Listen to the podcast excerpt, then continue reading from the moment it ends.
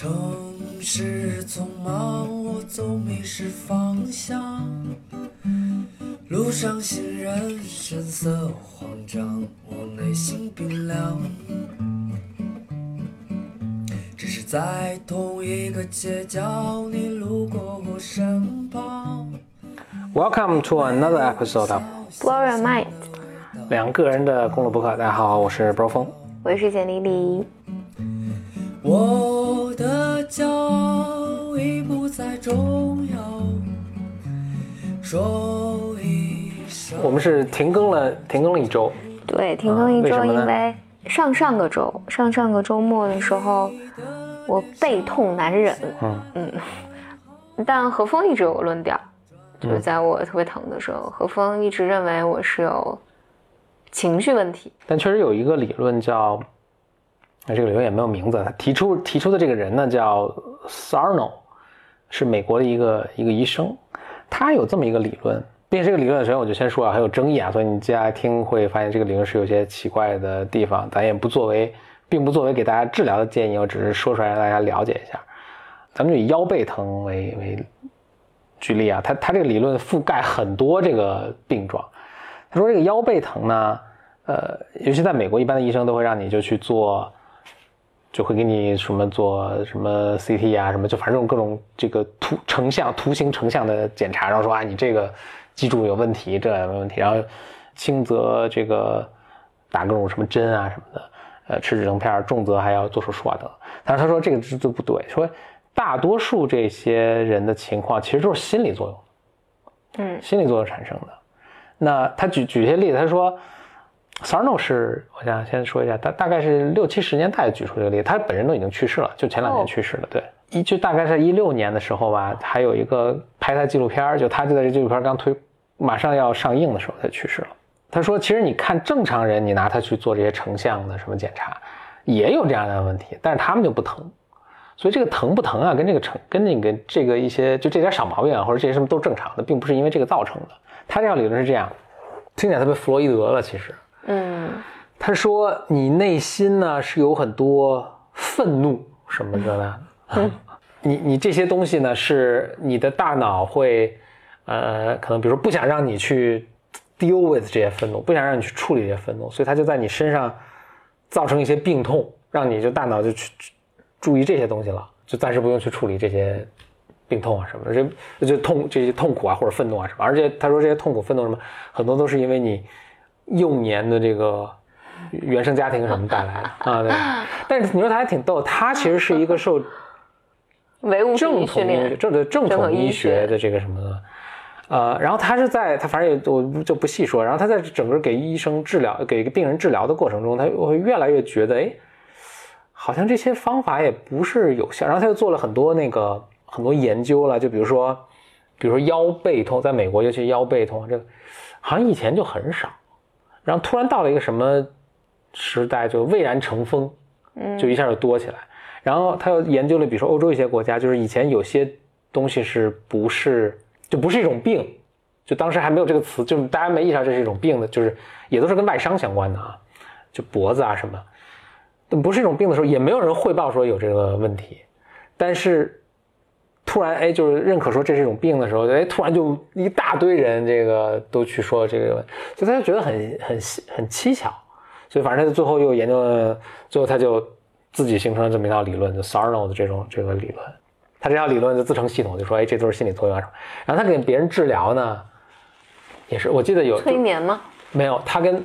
他说他治疗就是你只要意识到这个东西是这么个机理的时候，并且你真的相信它的时候，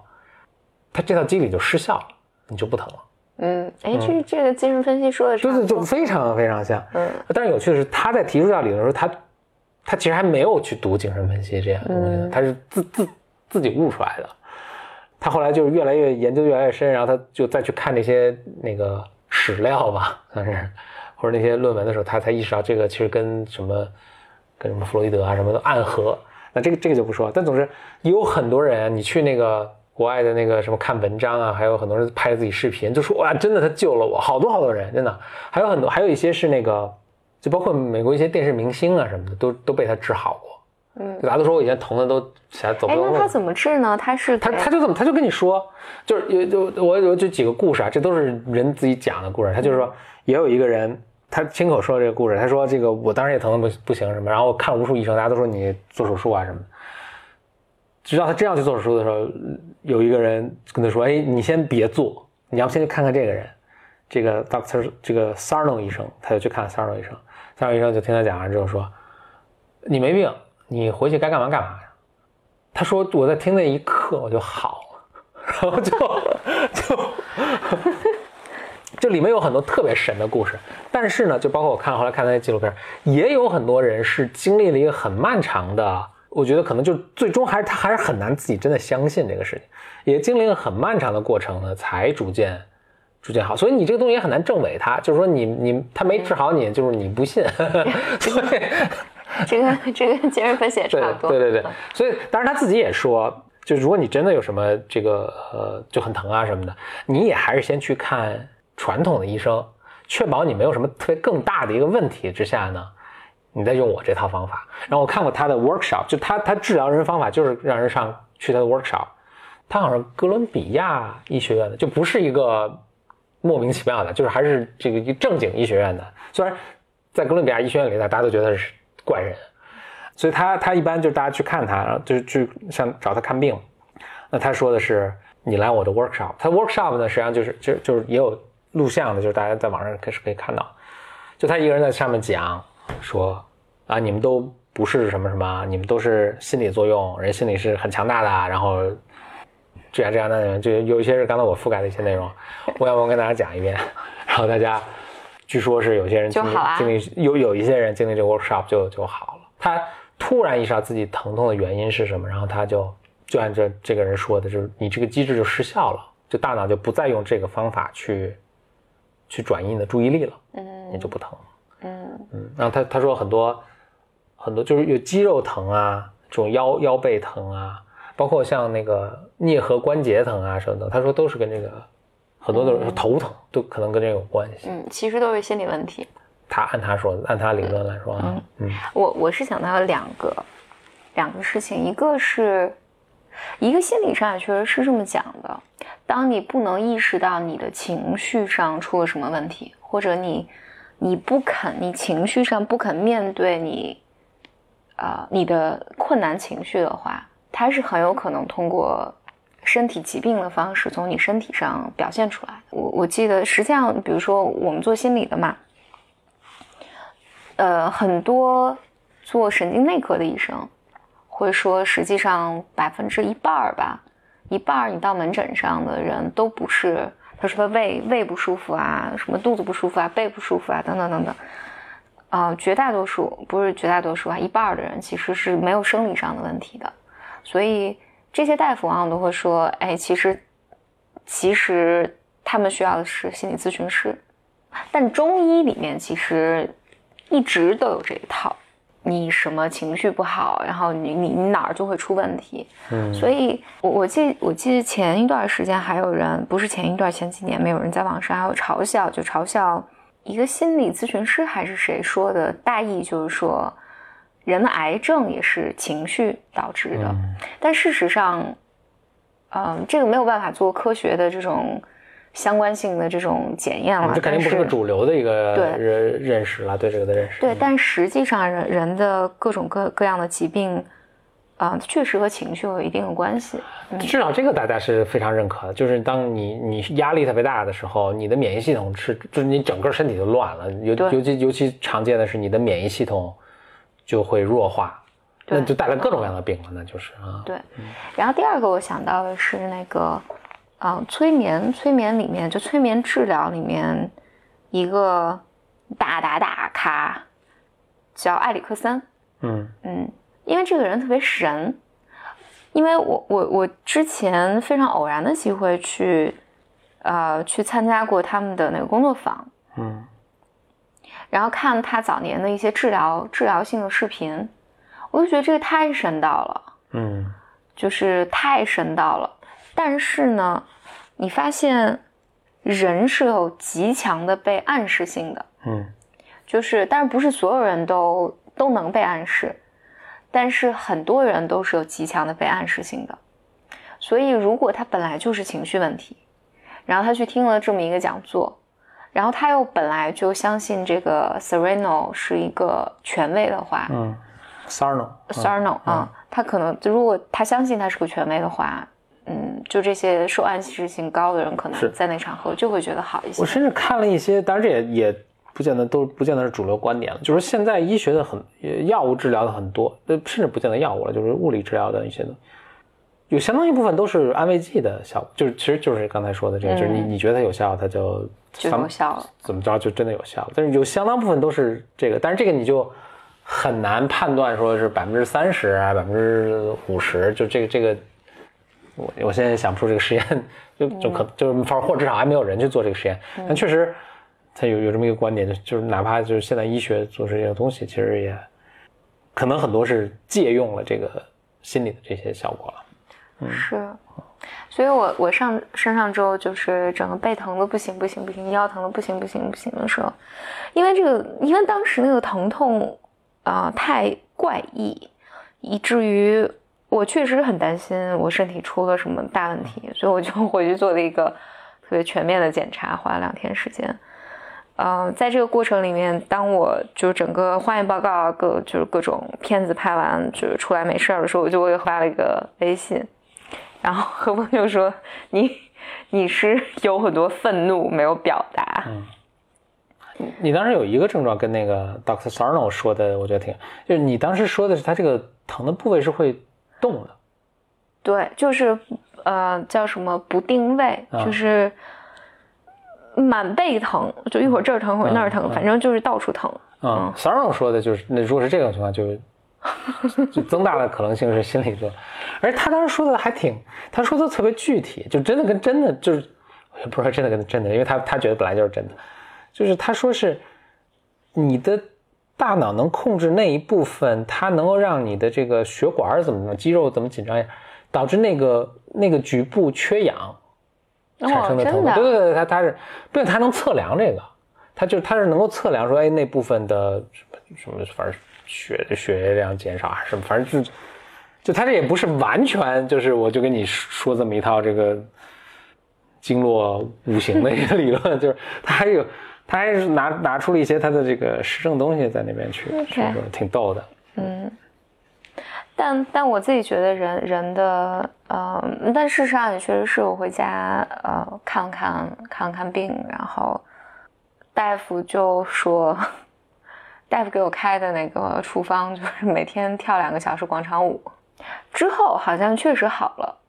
嗯，确实没有没有没有那么呃没有那么难受，就没有那么。我当时感觉是个急性发作，但可能确实是呃情绪上的一些一些困扰。然后今天我是看，我今天非常偶然间看到，哦，大家在骂那个川普自恋嘛，嗯，就是贴了一个川普的图，这个图就是川普说我最懂这个，我最懂那个，嗯，这个天下呃没有比我更懂的，就是列了大概十几个吧，就说这是川普的自恋人格。我自己觉得这个是，当然，当然这样是，呃，可以被叫做是自恋了。但我今天就涌起涌起一个特别大的冲动，特别想想讲自恋的意思。我我我想这么讲吧，因为我觉得在生活中你还挺常遇见这种状况的。他不是以这种这个人在吹嘘自己牛的方式来表达他的自恋，而是当你和他在一起的时候，你很容易消失了。你的需求和你的感受，你会发现你只是他的一个工具。因为我后来觉得，很多时候你跟很多人打交道的时候，你是容易遇见这样的状况的。你好像在和他说话，或者他好像在和你交流，但是他就像怎么讲呢？就像一堵墙。只有当你的想法和他刚好一致的时候，然后这是一个假性的。你们两个之间的交流，就他很高兴，然后你也被你好像被看见了，但其实你没有。所以我最近的一个，这是我最近一段时间都在想的一个事情啊。如果你有一个特别自恋的妈妈，或者一个自恋的爸爸，你的父母双方有一个，啊，是自恋的。对，或者你你跟这个自恋的这个父母关系特别紧密的话，那么这个孩子就很难发展出性的吸引力来。简单的来讲，就是因为你永远是个附属品，当你还被还被卡在你和这个父母的关系里面的时候，因为你永远是个附属品，你的感受、你的愿望、你的兴趣是不能发展的。哎，那能不能这样？那就比如说，OK，这个我的抚养人他特别自恋，所以我都没有存在感。但我为了过度的弥补这个，我变得特别有吸引力。就是我老，就是我为了补偿这个，你会变得特别自恋，但你不会变得特别有性吸引力。喂我它它是一种可能性啦，就是你可能变得更自恋，或者你变得更自卑，就是你变得更讨好，这都是有可能的，就是取决于你和这个呃自恋的父母之间的呃呃关系的这个变化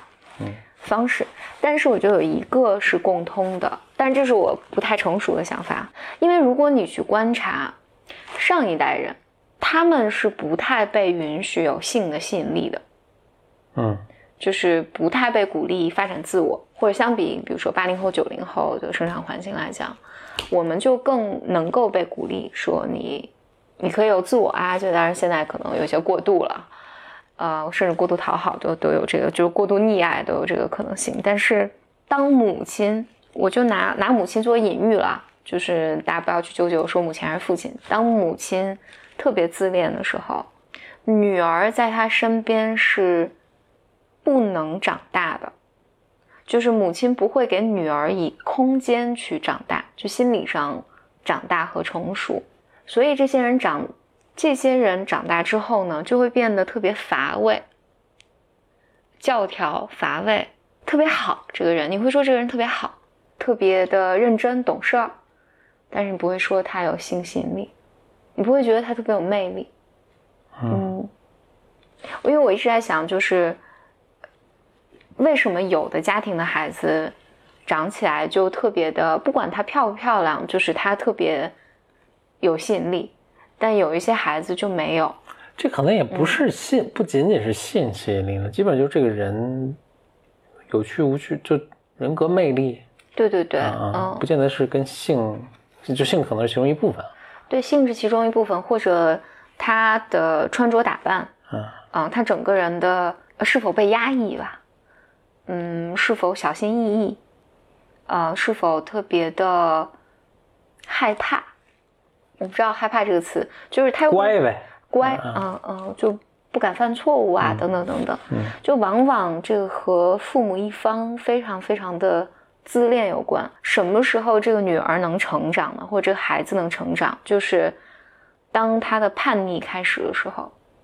当然，就取决于这个母亲的自恋程度了，有多有多么的自恋。然后，如果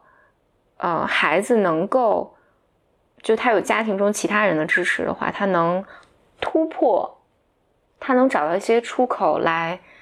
嗯、打破他和就是这个自恋的父母之间的关系的时候，他慢慢就会变得更好看。你能举一个，就这自恋听起来很抽象，能举一个，比如说是对话或者一个场景，就是说，哎，这种情况下，这是一个自恋的表现。咱们就比如以母女的为例吧，比如说，嗯比如说是女儿打扮的漂亮一点，然后就被批评了，不会，我自己觉得啊，嗯我我我我脑袋想的想的这个状况更是，当母亲特别自恋的时候，女儿的所有的打扮是来讨好母亲的，以及他不能比母亲更耀眼，他不能比母亲更更有吸引力，所以孩子其实是不会主动去，我们就只说外貌上来讲啊，嗯，孩子不会主动去打扮的。或者他不主动去，那他就肯定是母亲是通过什么方式传递这个 message 给他了，嗯，对吧？那他会通过什么样的方式传递这个 message 给他？这个非常的 subtle，嗯，就是所以得问嘛，对，非常的就不见得是语言，对吧？不见得是语言，对，甚至你会觉得这个是一个很好的妈妈，嗯。嗯，哎，我来讲一个极端好了，啊，这是最近有一个美剧。哦，这我想起来，我我是怎么开始想这件事情，就是终于回忆起终于来回忆起来为什么在想这个事情了。啊，是先看了一个美剧，产生了这个哦就是对那个美剧叫《恶行》，叫《The Act》，嗯就是它讲的就是个真实的故事。我我觉得这个这个故事非常的是个非常非常 powerful 的故事。嗯，其实大意呢就是非常震撼，震撼的故事。有力量吧。大意呢就是这个女孩从小就是呃以下有剧透，对，这这个因为是个真实的故事，就大家其实都知道，就你一上来你就知道，所以嗯，所以这就不不存在剧透。他一上来就把这个情节跟你说了，对对对对啊对，嗯，就是这个女孩儿，呃，就一直有各种各样疾病缠身，然后她妈妈一直照顾她，啊、然后他们也一直被评为什么特别好的家庭啊，什么等等等等等等。后来在这个女这个女孩二十四岁的时候，好像是把她妈妈给杀了。然后这里面，然后人们才发现，大家以为是别人杀了他们，然后当后来大家找到这个女儿的时候，才发现是这个女儿杀了她妈妈，就大家非常震惊，就大家这么一个故事。然后才发现是这样，这个女孩从小就没有病，就身体是个很健康的孩子，但是她妈妈不断的要去照顾她，但是里面有非常非常强烈的那个呃力量，你你看整个过程里面有非常非常强烈的力量，就是妈妈极度的渴望女儿不要长大。所以她一直骗她女儿说说这她女儿有白血病、有癌症什么的，所以她每天都有给她女儿刮头发，所以她女儿一直都是光头，戴着大眼镜，啊、就看起来特别的呃不好看。但事实上，这个女孩因为杀了她妈妈之后，她就住在那个监狱里面，然后后来就大家可以看，可以找到那个纪录片的视频，这个女孩非常漂亮。她和她之前相比就判若两人。就是当她妈妈在的时候，她妈妈是一个，当然她她妈妈就是大家说她妈妈有一种某种精神类的疾病，就这疾病是非要把孩子就是当做病人来照顾。在他们这个就是她这个母女的相当长的时间里面，邻居都认为这是个特别好的妈妈，这是个特别乖的女儿。说是我打个岔，好像是有一种疾病，就是那个父母会一定要让孩子什么还给截肢啊什么，就孩子都是正常，对对对对就是对对就当然肯定因为是有病嘛，所以我们也很难理解他为什么动机，但就是一定对对对坚信孩子有病，然后就做一些这种这个不可逆的这些这个干预，这很可怕。对，其实这个女孩也是，她妈妈听起来就是类似她妈妈。把她牙都拔了，嗯还一直给她插插那个胃管，就是她不能吃，不让她嗯吃东西，都都一直是拿。你想，那是健康人，但总之，所以这个女孩要长大。但大家看这个的时候，你你里面有非常非常强烈的感受，就是这个女孩极度的依赖她妈妈，即便她杀了她妈妈，但是她还是很很爱很爱她妈妈。但是这个女孩只有杀了妈妈，她才能长大。就她是真的杀了她妈妈，她才能往前生长。他妈妈一直试图，他二十岁的时候，妈他妈妈告诉所有人说：“我我孩子十六岁，就是要使劲的压制女儿的长大。”我自己觉得这里面就排就除去你刚才说的这个东西，里面有极强的自恋的味道。自恋的味道就是在母女的关系里面，你健不健康，你难不难受不重要。我全我看起来妈妈是在照顾孩子，但其实妈妈满足的全是自己的欲望和控制女儿的欲望，就是你是我的附属品，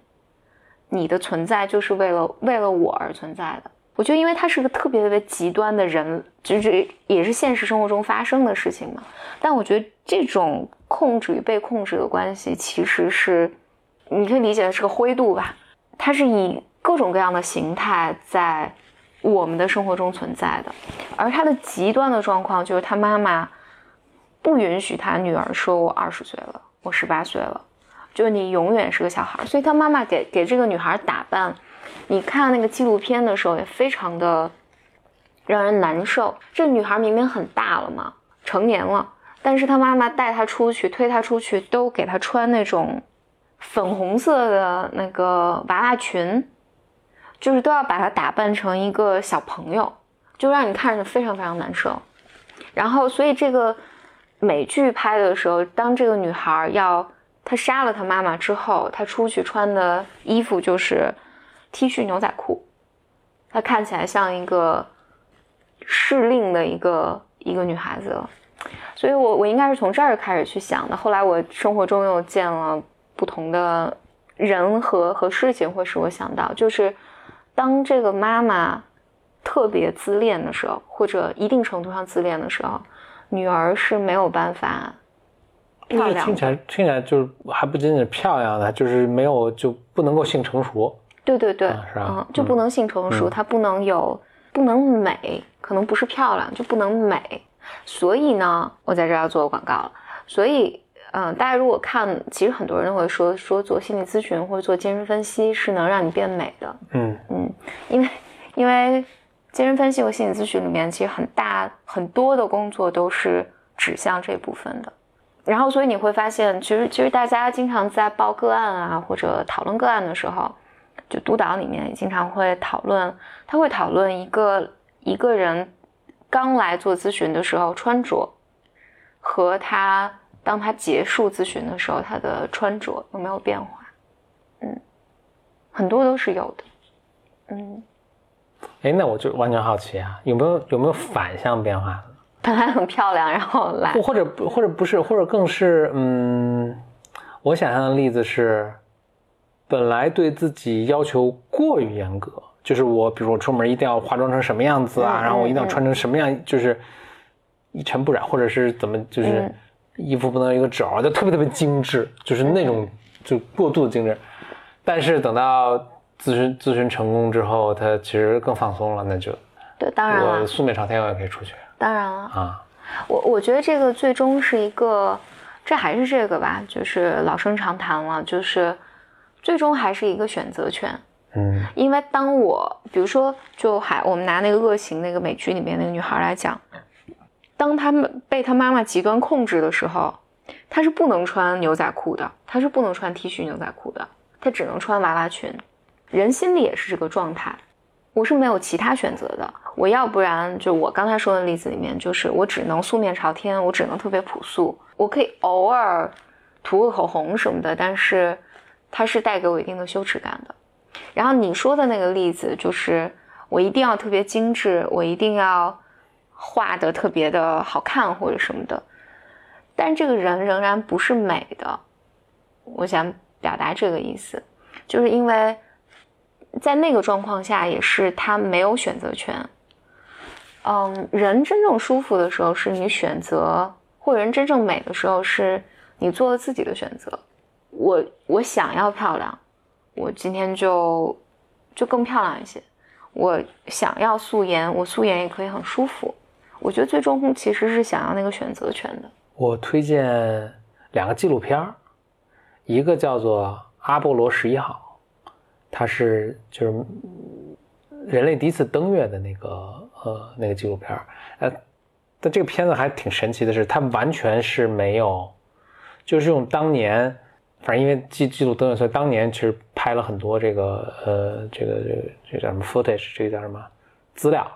他应该是把这些资料做了加工处理，一句解说都没有，就他他的当时的他，就只是把他们这些资料串联在一起，解说全都是用他们当时，呃真人当时的对话的录音去做的，但是他弄其实非常连贯，非常震撼，而而且我猜他是，这是我可能想说的一个主题，就是我猜他把那些，因为当时的那个呃视频的质量肯定是不是特别好的，但是他当然六几年六九年其实也没有那么差了，但是肯定跟现在还是没法比，但是它其实应该是做了很很好的处理，所以看起来是非常非常震撼、非常清晰啊等等。当然，这个事情本身就是非常震撼了，就是人类，因为现在当时的科技从现在角度看，还是还还是一个比较落后的一个状态。你不是当时电脑是非非常看着非常落后，然后当时的那个屏幕，你现在看都现在都触摸屏了嘛，当时看着都很液晶，那不是不是液晶，都是那个阴极管啊什么那种，反正就看着就还挺落后的。哇！但是居然完成了一个登月的这么一个一个事情，因为我们现在看都是你都知道结果嘛，就是他们成功去了，然后成成功回来。你再看当时那个，我我还是挺，反正很很成功了。你还多少捏把汗，你说哎这能不能能不能那个呃登月成功？包括他们马上要发射的时候，还说，哎，我们这有一个什么管漏了什么的，就是赶紧修，是吧？就很神奇。还有一个细节，我觉得特别逗的是，他们他们登月上月球表面了，把什么仪器设备放在那儿，什么还科科研的这些设备放那儿，然后就回来嘛。所以他们是踩了月球的表面回来，回来之后把他们关关着关了十八天，担心他们从月球带回来什么莫名其妙的生物。啊，就是因为他不知道，也许月球有什么致命的细菌回来，可能什么但什么灾难片了成，所以就把他们关了十八天，确保他们身上是没有带任何这个外太空的这种生物，才把它们又放出来。这个整个还是是是特特非常非常震撼的。另一个我看的纪录片叫做《They Shall Not Grow Old》，这个是一句诗了，那描述的就是一战那些士兵老兵，嗯这个也是把一战的时候拍的这些视频，用现在做了非常复杂的处理，非常复杂的处理。一个是因为一战，你想那时候一九一几年，呃，那个时候全是黑白的什么，而且你看早年的这些视频，人都动作特别快，嗯嘟嘟嘟嘟，这是为什么？因为他们当时拍摄的时候，每秒钟只有咱们现在拍摄每秒钟是一般二十几到三十帧，那个时候只有十几帧，甚至只有六帧、十帧以下，所以他们要把它要保持元素的话，他要把中间那些缺失的画面补上。他用电脑科技把这个一个个都补上了。但是因为现在这个 AI 技术真是太牛掰，就是干什么都行了，所以把它们补上，然后把它涂上，他们应该也是用 AI 技术啊什么的，把它染上颜色，所以然后弄成高清，然后做出来，也是非常非常震撼的。这个看起来就跟现在拍的一个纪录片那种感觉，太震撼了。当然，你更震撼的是，就是这帮人，呃，是从英英拍了一帮英国兵啊，就英英国士兵啊，去到前线上啊，然后经历了一战是打得非常惨烈的，因为它是一个第一个大规模的现代武器的一个战争，但当时的这个战术呢，还停留在什么什么拿破仑时，就可能比拿破仑时代先进点，但就还停留在这种什么冲锋啊什么，然后但是当时已经有这个冲锋枪了，所以你冲锋就是就绞肉机了嘛，就就就所以死伤特别特别惨重。然后他把这些画面都都复原了，我也很震撼，当时怎么拍的？因为我想我猜当时拍摄的设备可能都非常巨大和笨重，就怎么拿到前线，怎么去拍这个？这个真的就是纯就是看了之后是一个非常非常震撼的一个纪录片，叫做 They They Shall Not Grow Old，嗯，英国的纪录片。哎，你是怎么找到这些纪录片的呢？我是怎么找到的？嗯，就是你怎么？我怎么知道有这个片儿？对对对，这个就在各种社交媒体上，大家都在 评价。那个阿波罗那个，因为这个片儿就是还酝酿了一段，就是大家还挺期待，所以其实我早就知道，但是我一直以为是翻拍的，嗯所以我就没有特别，我甚至还有一阵儿以为是个电影儿，就是不是纪录片儿，所以我就没有特别当回事儿。但是后来我有一次看那个 Sam Altman，他特别推荐 Sam Altman 属于美国一个投资人了，他特别爱干什么事儿呢？他是因为他本身是一个工科的一个这个人出身，所以他一是就特别相信科技改变世界、改变社会啊什么的嘛。他现在也在全全力以赴去做 AI，所以他就反正以史为镜，可知兴衰嘛，他就去研究人类历史上这些科技重大的科技革命，不管是特别了不起的成成就也好，或者什么改变了社会也好，他老爱去研究这个。所以其实他特他特别着迷的一个就是就几个，比如说曼哈顿计划啊什么，这个是人类非常了不起。然后另外一个特别着迷的就是就登月计划，但是他的兴趣更更早。我记得他以前还说过，就是青铜器，他特别着迷青铜器，就是这也是人当然是人类科技的在当时一个非常重大的一个进步，所以他去研究青铜器。就好像有一次，这还被一个记者误误报道了。就有一次，他好像是在开会，还是去面试一个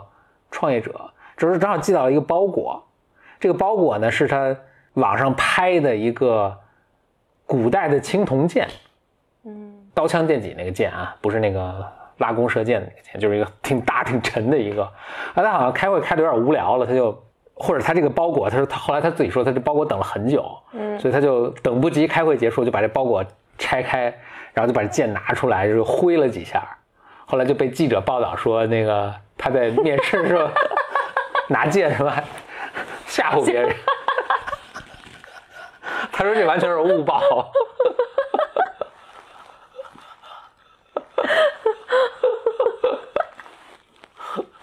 这 这个记者也够那啥的啊！他说，其实他说他是为了就是特别兴奋，因为他这个拍了好像拍了很久，可能也挺贵的，所以他拿起来要掂量掂量啊，手感如何啊什么，就是这纯是从一个这是个了不起的工业革命、工业进步的成就的角度去去去考虑考那去思考这个事儿，就被记者误误报。呃，然后另外那个纪录片也是，就是因为拍摄特别震撼，所以很多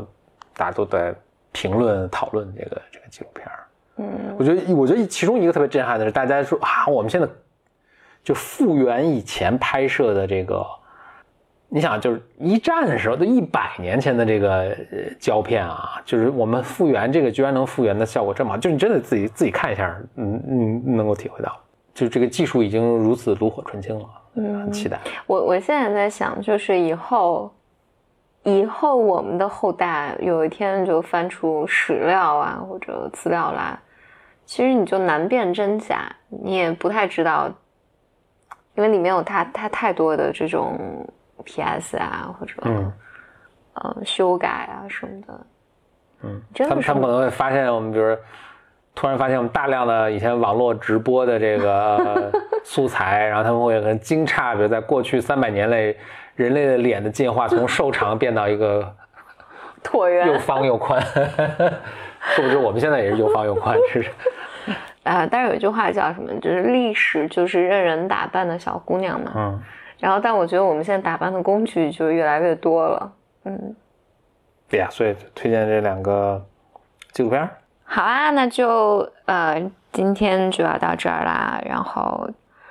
哦，对，请希望就很欢迎大家那个发邮件给我们，对对对，你希望我们讨论的话题啊，包括你的问题啊，对对对，或者你人生经历的分享啊，对，你想分享一些你的经历啊，或者你有一些什么问题，